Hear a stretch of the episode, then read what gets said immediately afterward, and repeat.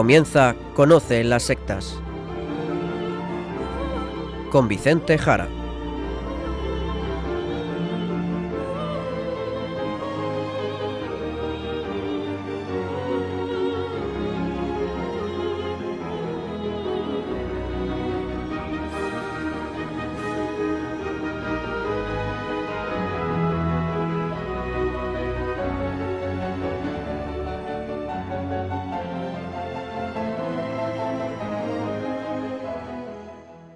Buenas tardes, queridos amigos de Radio María. Empieza en estos momentos Conoce las sectas, el programa de sectarismo de Radio María España, dirigido y realizado por la RIES, la Red Iberoamericana de Estudio de las Sectas. Quien les habla y como encargado por la propia RIES para su dirección, Vicente Jara.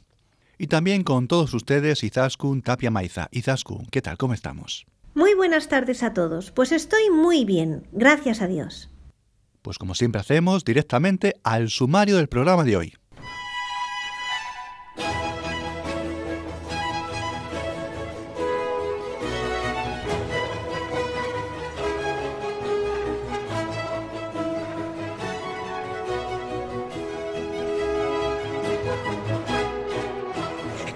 Programa hablaremos de los ángeles, aprovechando estas fechas en las que estamos, pero claro, desde el punto de vista de este programa. Ahora les contaremos.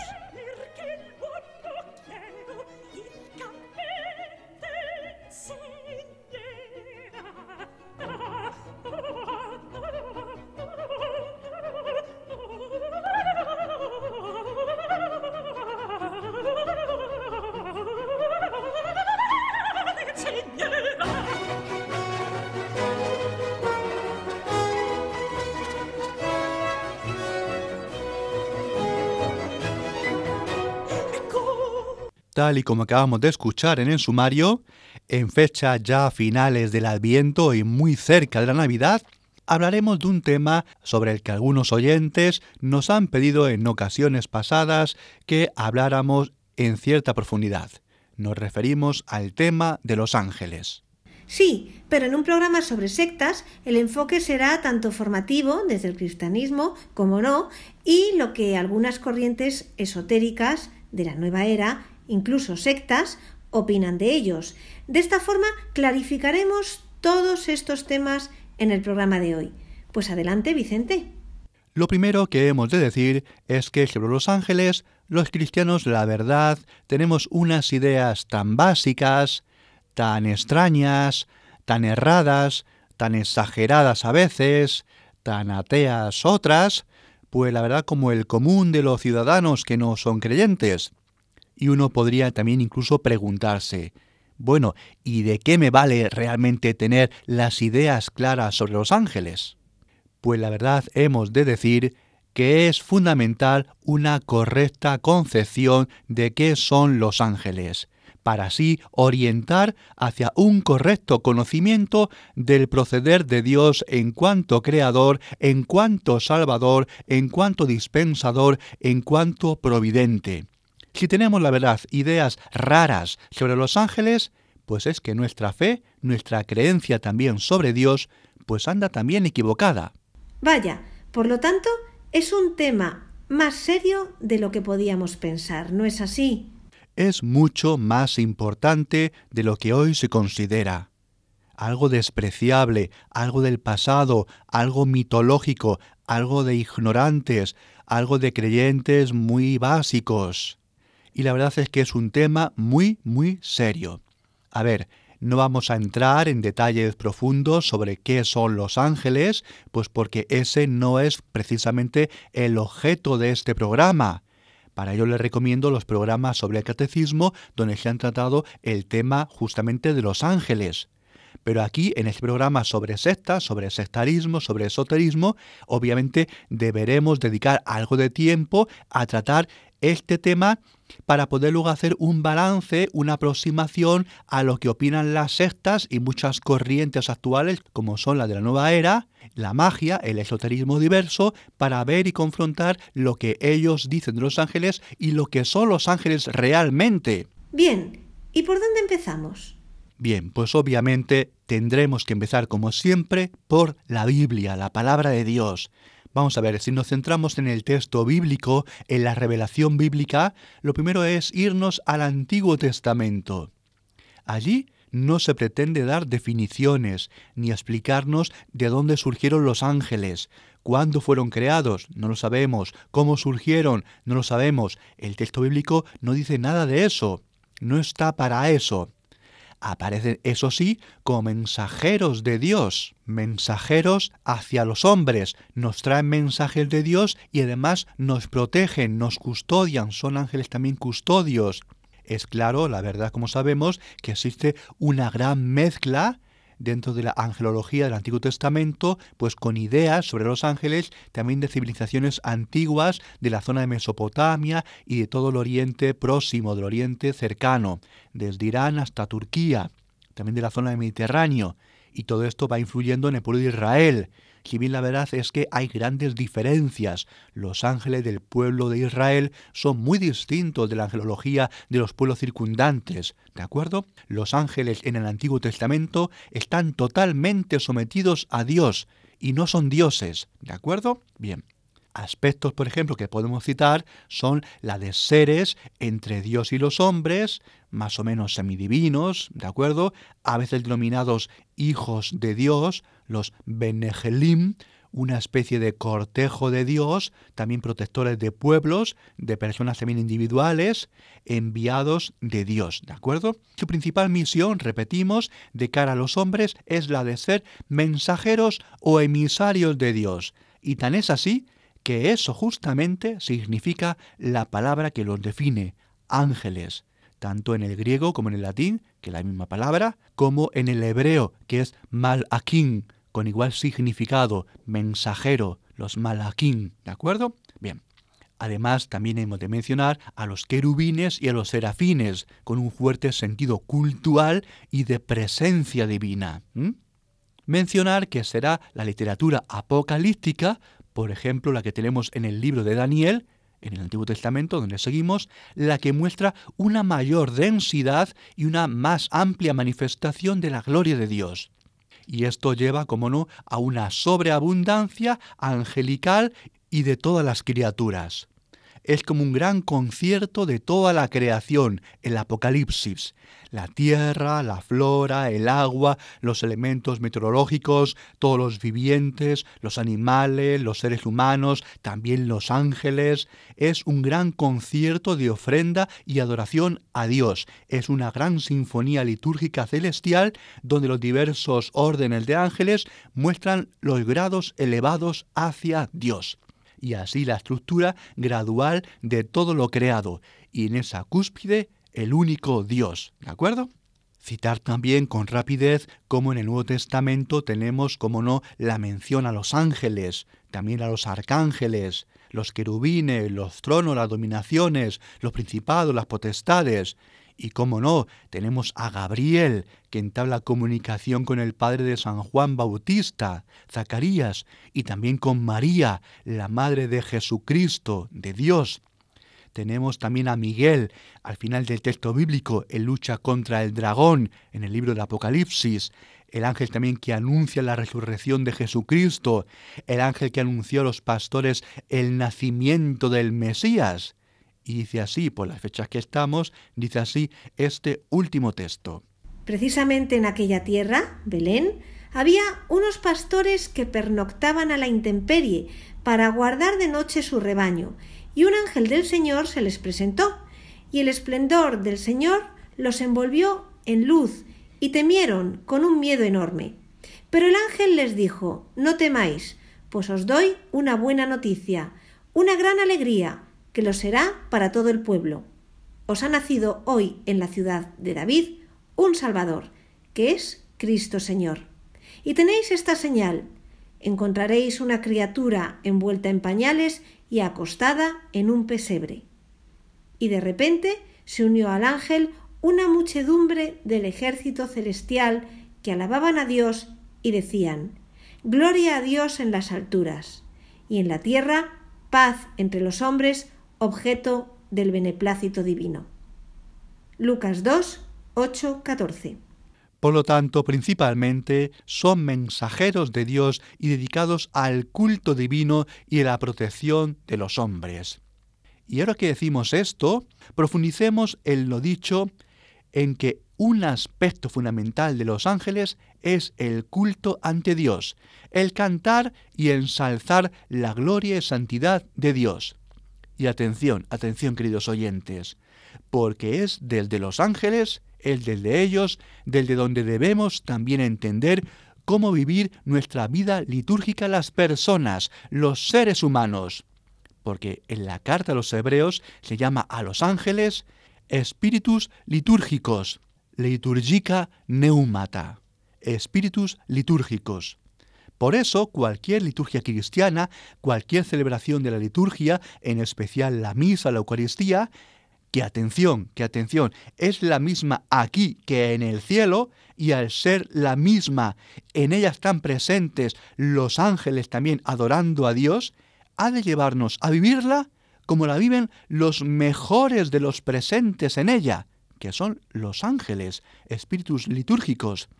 Ellos, los ángeles, han de ser el modelo para vivir la misa cuando nosotros vamos a misa, porque es la misma, es única. La que tenemos aquí es la misma que la del cielo, en su aspecto profundo y mistérico. Y nos podemos preguntar, bueno, ¿y cómo la viven los ángeles? Pues como nos indican los textos bíblicos, donde la importancia única la tiene Dios, no los presentes, no los que vamos allí a misa. Los ángeles se orientan totalmente a Dios, no a ellos mismos.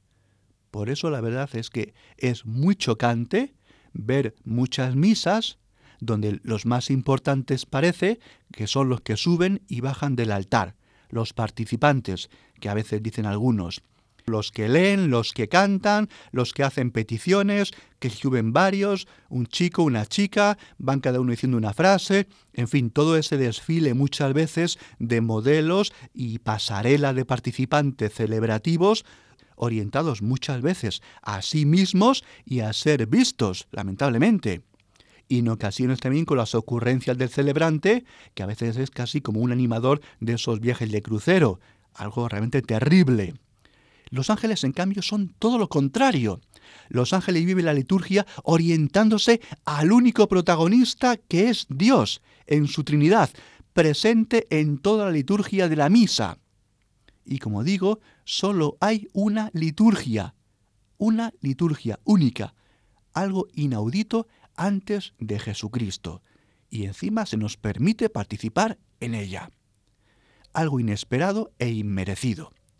La verdad, si entendiéramos la liturgia eucarística realmente, nos apercibiríamos de que no deberíamos ni participar en ella mientras viviéramos. Solo es algo que podría vivirse en el cielo. Aquellos que vayan y que sean limpios, la liturgia celeste, que repito, es esta misma, la misa a la que vamos, es para los limpios. Por eso no tiene sentido que vivamos en una cristiandad que ha dejado de lado el sacramento de la confesión y en cambio siga yendo a misa. Porque ambos sacramentos van unidos. ¿Cómo están los confesionarios? Desolados, vacíos. Muchos jóvenes incluso hoy jamás ni han visto uno en su vida. ¿Cómo es posible que siga celebrando la misa si esta es un acto de los limpios por la sangre del Cordero, que es Jesucristo, y ha lavado sus vestiduras, como dice el Apocalipsis? Bien, bien, pues porque no entendemos la misa ni entendemos nada. Nada. Así hay que decirlo. Es más, solo después de confesarnos aún tendríamos que tener dudas si comulgar. No, digo más, ni, ni de participar en la misa, si entendiéramos lo que es y lo que significa como decía el santo cura de Ars. Si lo supiéramos, nos moriríamos. Si entendiéramos lo que es la misa, realmente nos moriríamos frente al gran misterio que es y que significa. Y no digo de andar con escrúpulos, no hablo de escrúpulos. Se trata de entender que si queremos saber un poco por encima de lo que es la misa, miremos a los ángeles que en ella participan, la misa en este mundo es el Apocalipsis con un velo que nos impide ver de manera directa lo que hay allí. Pero por la fe lo sabemos, o al menos deberíamos. Los ángeles son los espíritus litúrgicos, los leutúrgica neumata.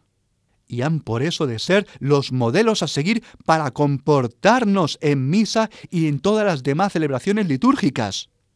Queda claro ya por este aspecto tan revelador lo diferentes que son los ángeles verdaderos del cristianismo con los de la nueva era. Así es, justamente, Izaskun, así es. Los ángeles de la nueva era, pues quedan, la verdad, como monigotes, como espantajos, como hadas o como personajes del paganismo griego, de los dibujos animados, de los cuentos y de los libros para niños y para jovenzuelos. Y nada de eso tiene que ver con la realidad. Los ángeles son seres muy serios, muy serios. Y sigamos explicándolo. Pues adelante, seguimos. Repetimos, repetimos.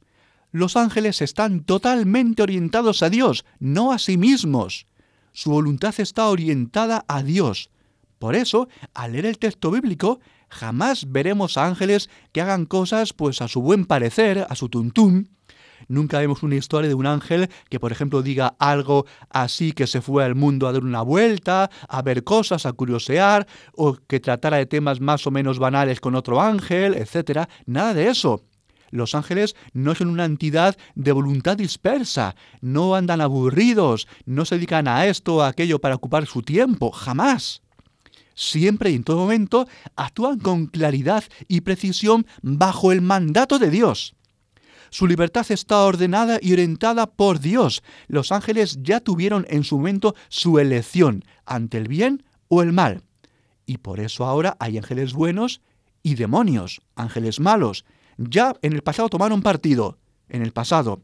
Apenas sabemos lo que pasó. No sabemos qué ocurrió con claridad. Por eso los ángeles secas o ángeles buenos viven orientados a Dios, sin titubeos. Ellos han de ser nuestro ejemplo en la vida cristiana. Los ángeles viven toda su existencia de cara a Dios. No son como los seres humanos, que vivimos nuestra libertad como posibilidad de aceptación o rechazo de Dios.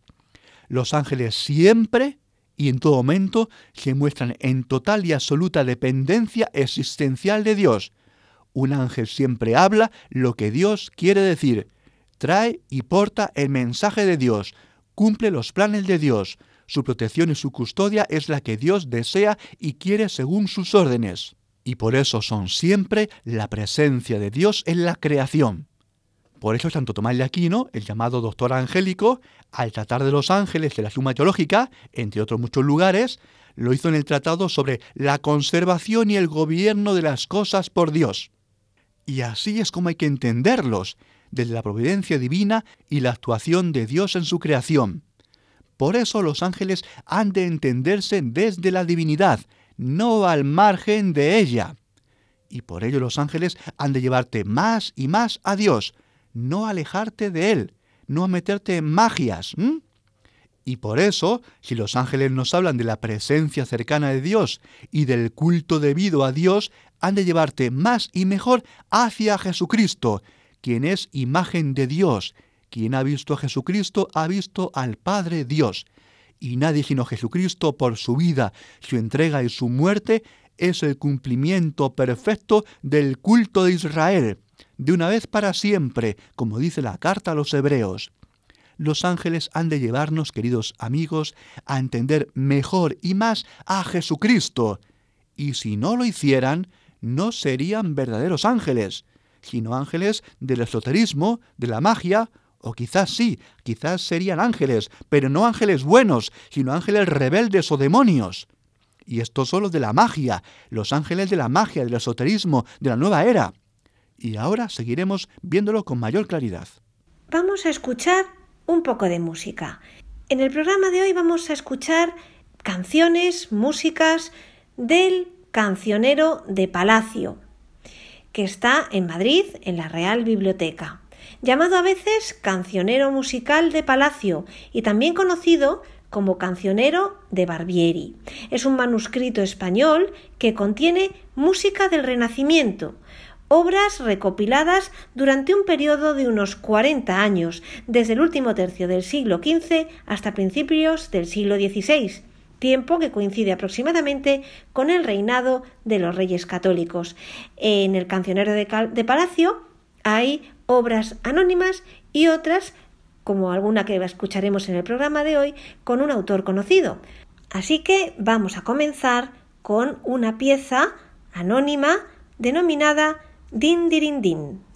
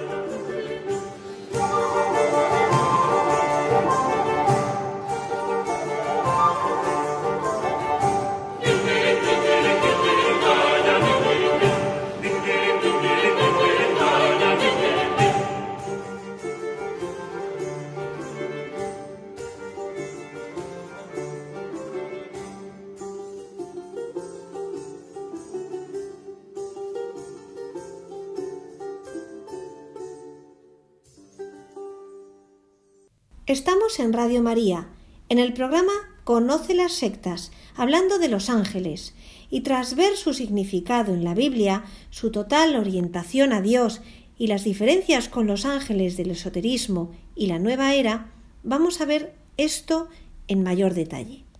Antes diremos lo siguiente, que no está de más. Vamos a ver, los ángeles no son figuras literarias, no son imágenes mitológicas, no son formas de hablar, no son cosas literarias poéticas, vacías de contenido real.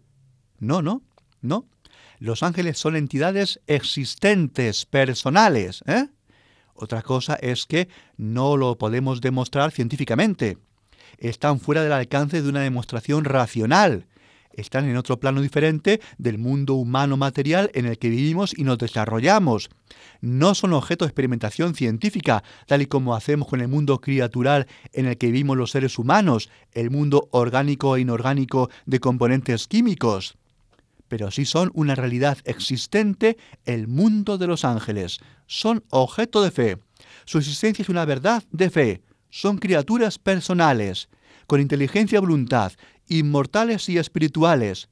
Y otra cosa, no hay que confundirse con las típicas representaciones que se han intentado dar para más o menos hacernos una idea. Eso de que si tienen alas, su belleza, ¿de acuerdo?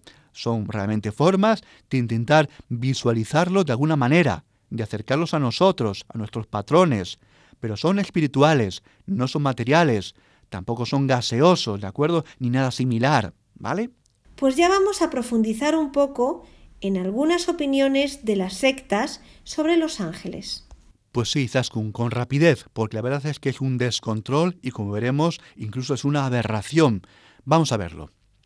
Recordar, por ejemplo, que los ángeles de la secta los mormones, como su ángel Moroni, antes eran hombres, algo realmente absurdo, como absurda es toda la creencia de esta peligrosa secta de la que tantas veces hemos hablado y seguiremos. Es una total irracionalidad y una continua trituración de la verdad. Como no, los mormones, como ya hemos dicho muchas veces, son politeístas. Creen que pueden convertirse en dioses, así, tal cual.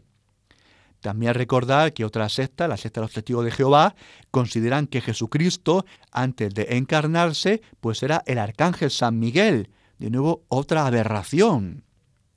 O citemos los ángeles de las diversas sectas gnósticas y grupos gnósticos actuales, muchas de las cuales pretenden por sus misterios y rituales convertirse en ángeles y ponerse a las órdenes de un demiurgo, un semidios por debajo del dios principal, un modelador del mundo. Y sigamos, porque también hay referencias a los ángeles en diferentes rituales de iniciación de diversas sociedades secretas, como la estrella flamígera o la Rosa Cruz de Oro, o en los rituales de Cagliostro. Y mencionemos también, por ejemplo, a la antroposofía, que los sitúa en un mundo astral y con resonancias astrológicas y alquímicas, con concepciones, la verdad, muy medievales, o mejor incluso también de la antigüedad gnóstica, como residentes en la zona entre el Sol y la Luna. Pero la verdad, sobre todo, queridos oyentes, la gran explosión popular sobre los ángeles la tenemos con la nueva era. Pues sí, con representaciones, como antes dijiste, muy ingenuas y muy desacertadas. Pero dinos más, por favor. A ver, dentro de la nueva era, y ya antes, se empezó a decir que algunos mediums canalizaban no solo a muertos, sino, como no, a ángeles.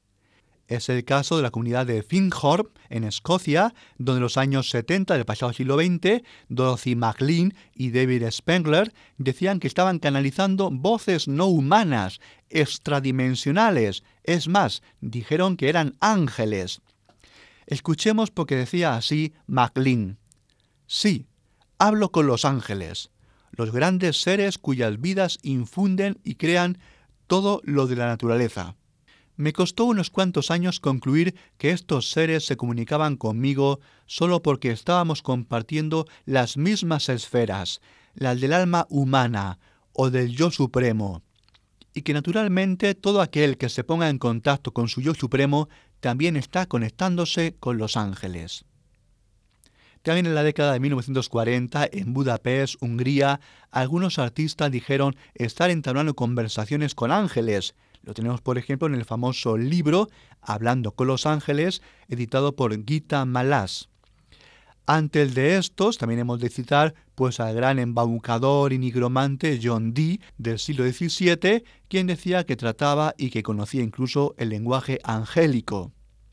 La verdad es que la nueva era trata a los ángeles también como indicadores o esencias personales e íntimas de nuestro ser que nos indican nuestra divinidad, más o menos encontramos resonancia de esto en lo que antes hemos leído de MacLean. Nos envían mensajes de lo divino, nos ofrecen imágenes y símbolos, ayudas y ensoñaciones, etc. Son medios también de lograr clariaudiencia, clarividencia y claridad en todos los sentidos, como también dice Debra Taylor, otra autora de la nueva era dedicada a difundir estas ideas sobre los ángeles. Y una cosa que tenemos que darnos cuenta es que en gran parte los ángeles nueva era son nada más y nada menos que modos para llenar los vacíos muchas veces de la soledad y de la pérdida de los seres queridos. Y esa es la razón principal por la que la gente iba y sigue yendo a espiritistas a preguntar por sus familiares fallecidos, para llenar vacíos que la religión está dejando de lado lamentablemente, porque hoy ya no se habla de los ángeles, a menos en el ámbito cristiano, en el ámbito católico, ¿de acuerdo? Y es una pena. Luego diré algo cuando acabemos. Bien, otro uso habitual de los ángeles es utilizarlos al modo de oráculos, conjurarlos, invocarlos, pedirles deseos materiales sobre salud, dinero, amor, etc. También para otros seguidores de la nueva era, mediums de ángeles, han afirmado lo siguiente, por ejemplo, a la pregunta de quiénes son los ángeles, y dijeron algo así. Nosotros somos vosotros, vosotros mismos, en el pasado lejano y en el futuro lejano. Existimos en un universo paralelo sin formas, experimentando lo que vosotros habríais experimentado si no hubierais quedado sometidos al proceso de materialización.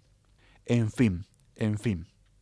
Y por supuesto también los ángeles en ocasiones son identificados como extraterrestres por los seguidores de algunas sectas ufológicas, como seres venidos de otros planetas, muy desarrollados, que interactúan con nosotros y nos ayudan de manera más o menos discreta.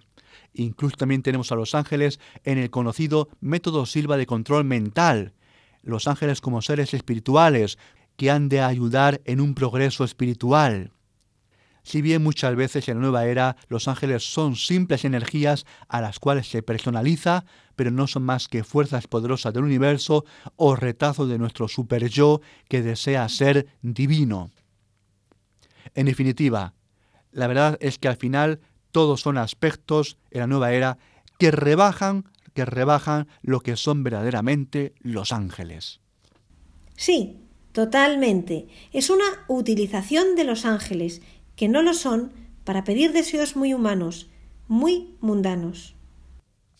Los ángeles de la nueva era y del esoterismo, de la magia, son unos seres mediocres, esclavizados y degradados por las pulsiones humanas más bajas la mayoría de las veces, los deseos egoístas y mundanos del ser humano, esclavos para cubrir nuestros deseos insensatos, y la verdad es que nada de eso, sino todo lo contrario son los ángeles, como antes ya dijimos, para toda la nueva era y el esoterismo, los ángeles son utilizados para llenar la curiosidad del ser humano sobre el otro mundo, que muchas veces son simplemente escapismos, y en general son componentes de la magia que pretende colocarse en el lugar de Dios, y por ello, más que utilizar ángeles, están utilizando demonios, totalmente curvados sobre sí mismos, tanto esos pretendidos ángeles como ellos mismos, quienes hacen este tipo de magias, este tipo de invocaciones, curvados sobre su ombligo, mirándose solamente a ellos, a sus deseos, y no a Dios, que es lo que haría e indicaría siempre un ángel verdadero. Veamos lo que dice sobre este tema el documento del Vaticano sobre la nueva era, de título Jesucristo portador del agua de la vida, tratando este tema. Uno de los elementos más comunes de la espiritualidad de la nueva era es la fascinación por las manifestaciones extraordinarias y en particular por los seres paranormales. Las personas reconocidas como mediums aseguran que su personalidad es poseída por otra entidad durante el trance, un fenómeno de la nueva era conocido como el channeling, canalización, en el cual el medium puede perder el control de su cuerpo y de sus facultades. Probablemente sea más correcto referirse a ello como a una forma contemporánea de espiritismo, más que a una espiritualidad en sentido estricto. Otros amigos y consejeros del mundo del espíritu son los ángeles, que se han convertido en centro de un nuevo negocio de libros e imágenes. Cuando en la nueva era se habla de ángeles, se hace de manera poco sistemática, pues las distinciones en este ámbito no siempre se consideran útiles, sobre todo si son demasiado precisas, ya que hay muchos niveles de guías, entidades, energías y seres en cada octava del universo. Están allí para que los escojas y elijas según tus propios mecanismos de atracción-repulsión. Estos seres espirituales a veces son invocados de manera no religiosa, como una ayuda para la relajación, con vistas a mejorar la toma de decisiones y el control de la propia vida personal y profesional. Pues esto es lo que dice el texto vaticano sobre la nueva era, tratando el tema de los ángeles. Jesucristo, portador del agua de la vida. Una reflexión sobre la nueva era. Documento vaticano que tantas veces hemos comentado aquí sobre la nueva era, la New Age.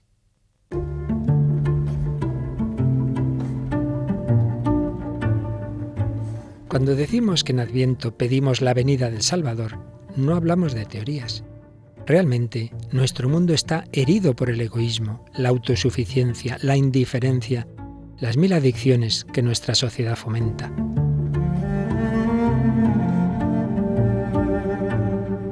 Por ello, Jesucristo quiere nacer de nuevo en nuestro corazón para liberarlo y hacerlo capaz de amar. Radio María quisiera ser instrumento de la Virgen para invitar a todos los hombres a prepararse al nacimiento de su Hijo, el Salvador que necesitamos. Para ello, precisamos de tu ayuda, tu oración, compromiso voluntario y donativo.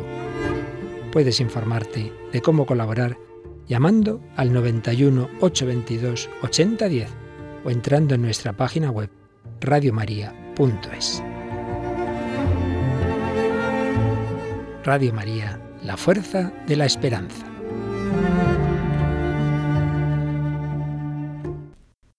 Seguimos con El cancionero de Palacio.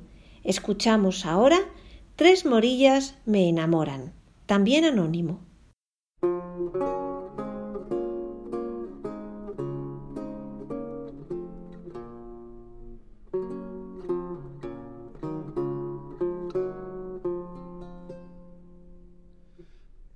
Tres morillas me enamoran en Jaén, Axa Fátima y Marién.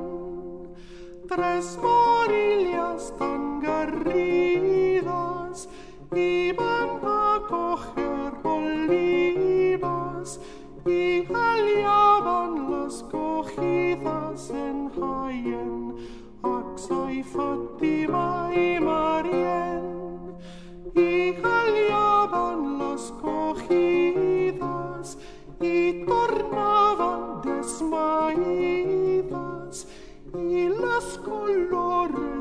perdidas en Jaén, Axa y Fátima y Marién.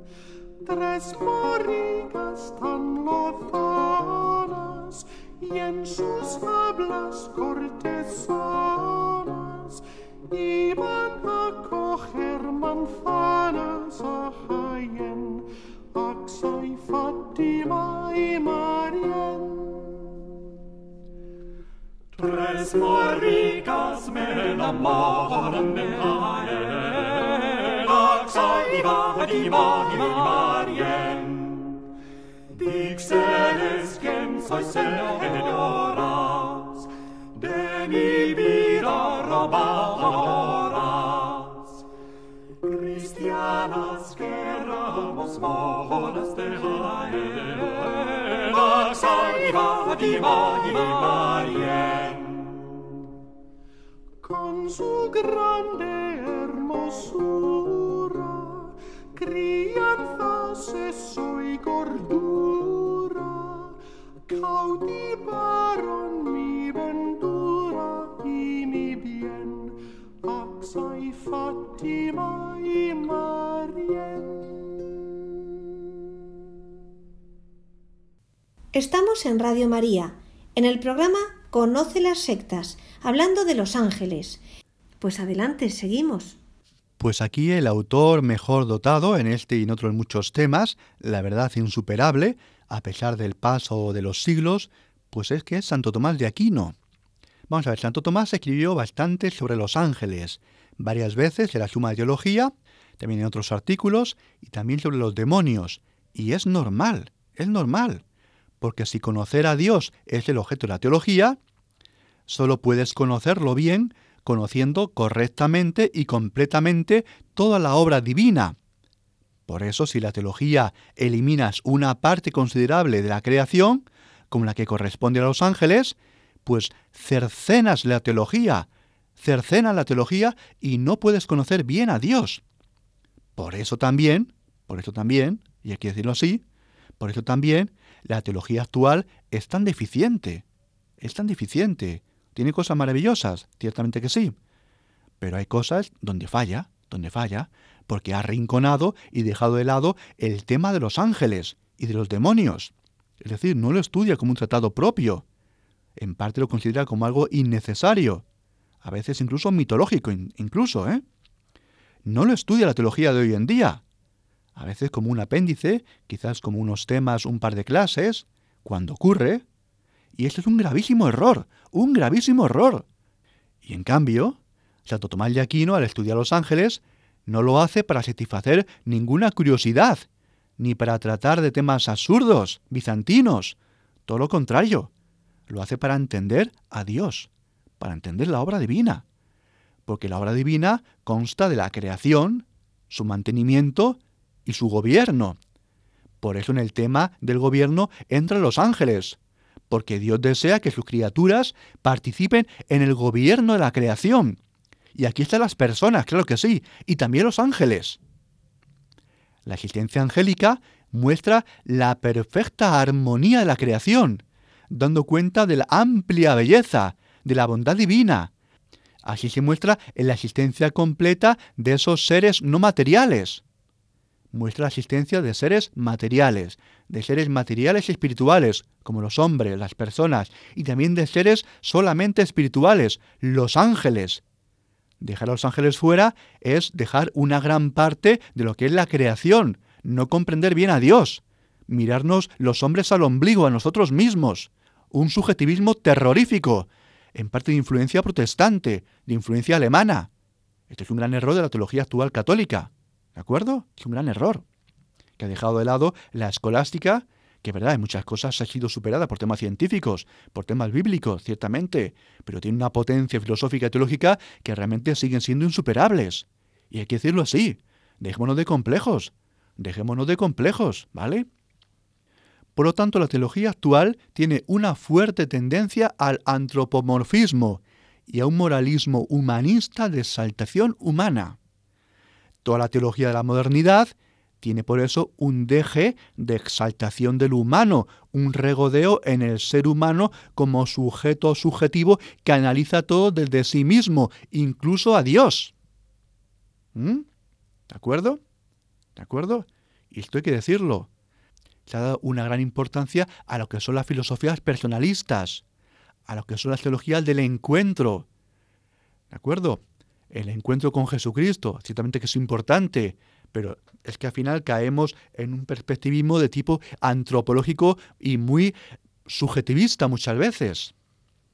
Y es lo que antes decíamos la liturgia. Muchas veces que vemos que es un escaparate de personas que salen y que pululan allí por el altar, subiendo y bajando, muchas veces para ser vistos y contemplados. Muchas veces no existe el silencio ante la presencia del Santísimo, porque lo importante es la asamblea, lo importante es la gente, se dice. Y por eso es muy extraño incluso que un sacerdote hoy en día celebre a solas, porque unir gente, ¿para qué celebrar? Esto antes no ocurría. Esto hace unos años se comprendía mucho mejor, porque había un sentido más recatado del misterio y no había una exaltación del ser humano como la hay hoy en día.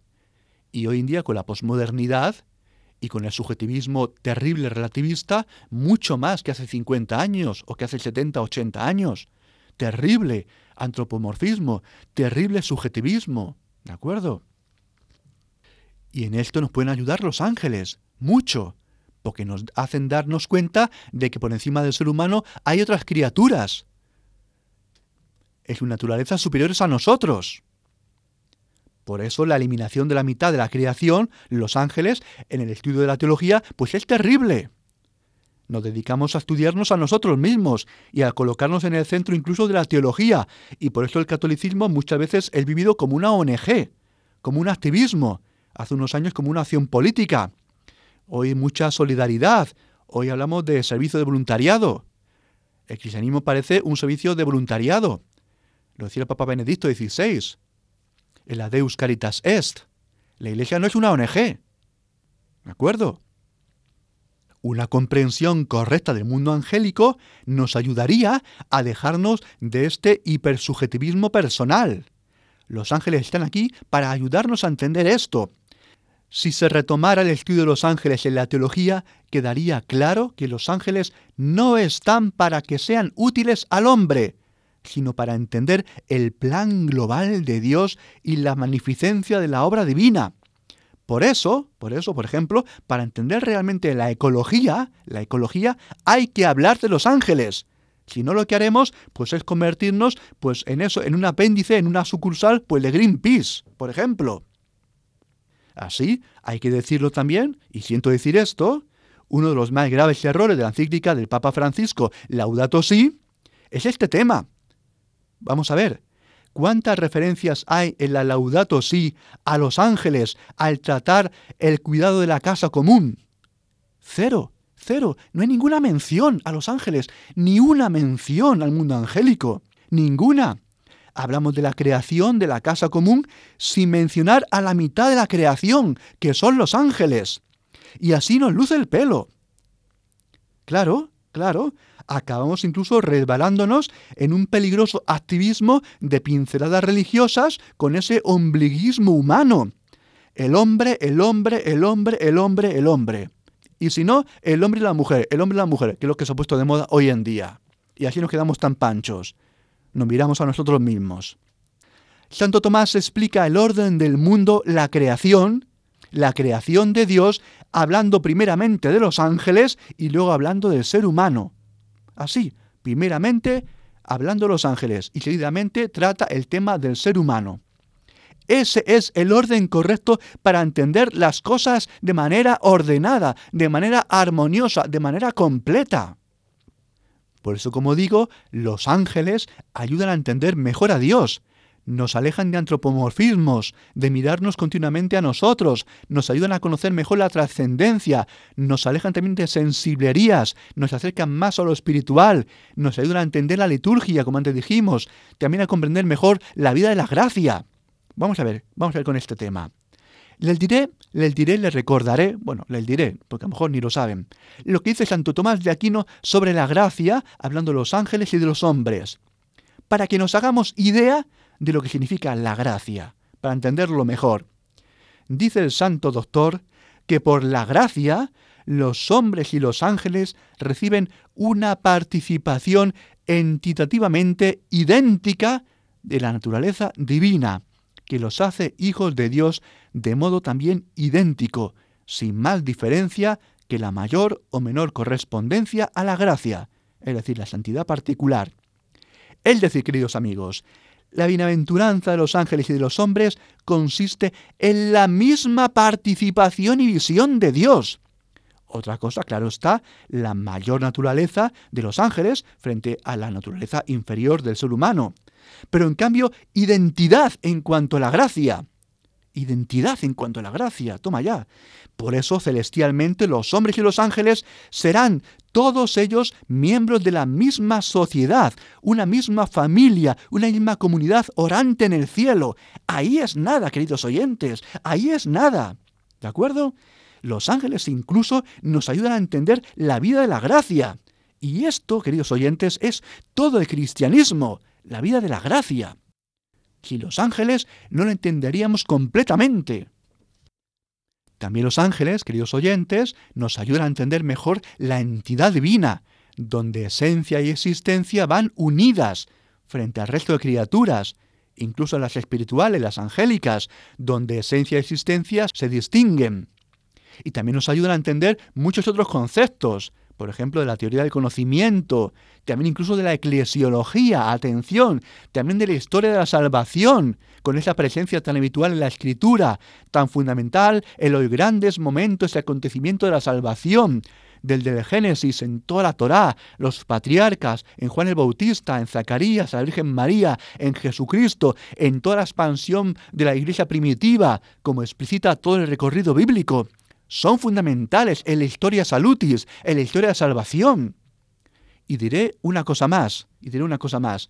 El mejor análisis de la sustancia angélica jamás realizado es también el de Santo Tomás de Aquino, mucho mejor que todo lo que luego se ha escrito, y antes también, por supuesto, y a millones de kilómetros de distancia de esa literatura barata, barata de la nueva era.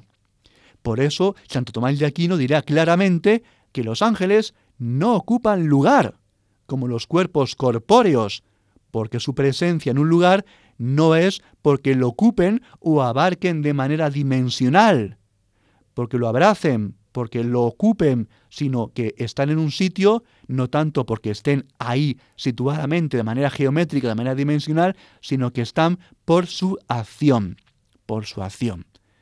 Brillantísima respuesta, brillantísima respuesta jamás superada, jamás superada.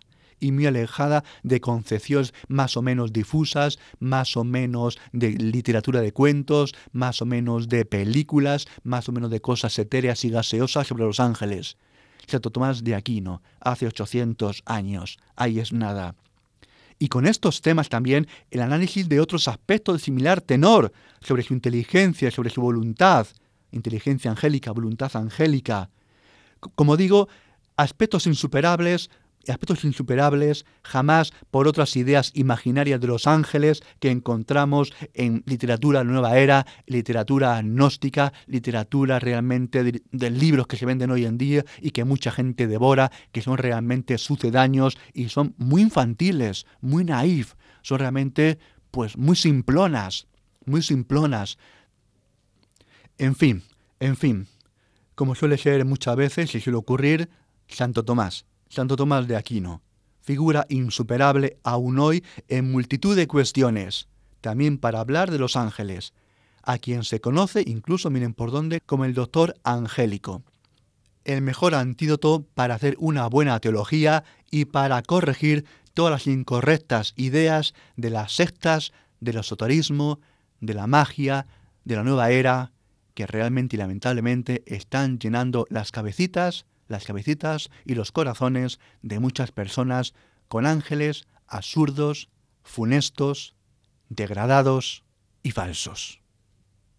La última música que vamos a escuchar en este programa se titula Más vale trocar y su autor es Juan de la Encina.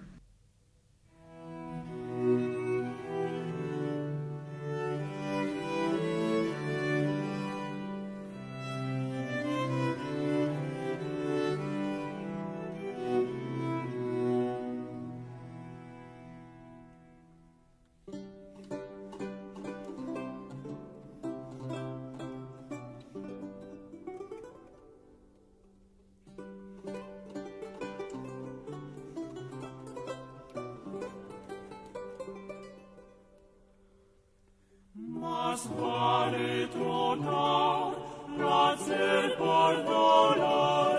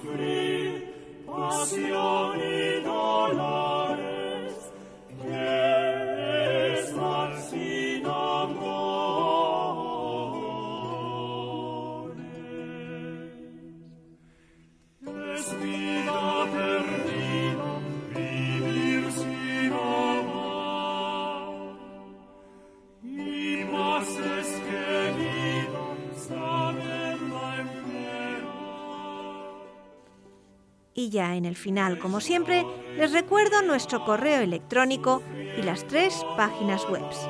El correo electrónico es conoce las sectas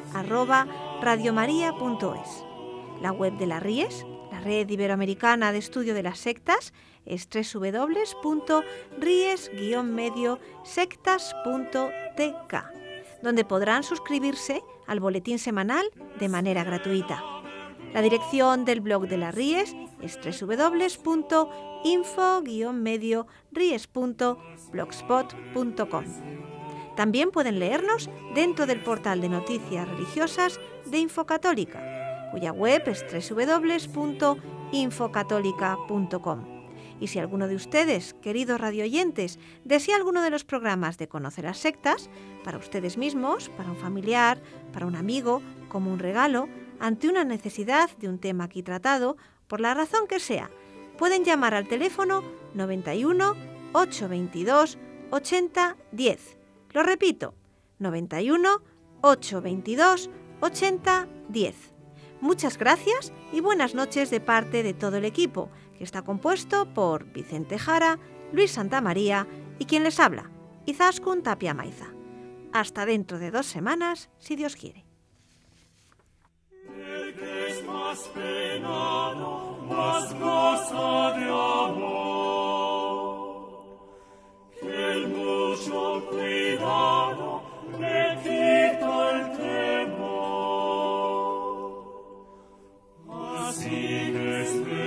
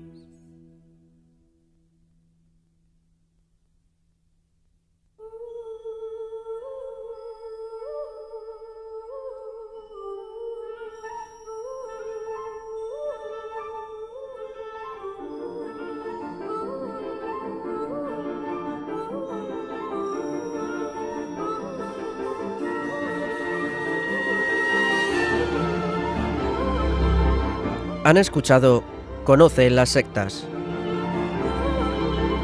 con Vicente Jara.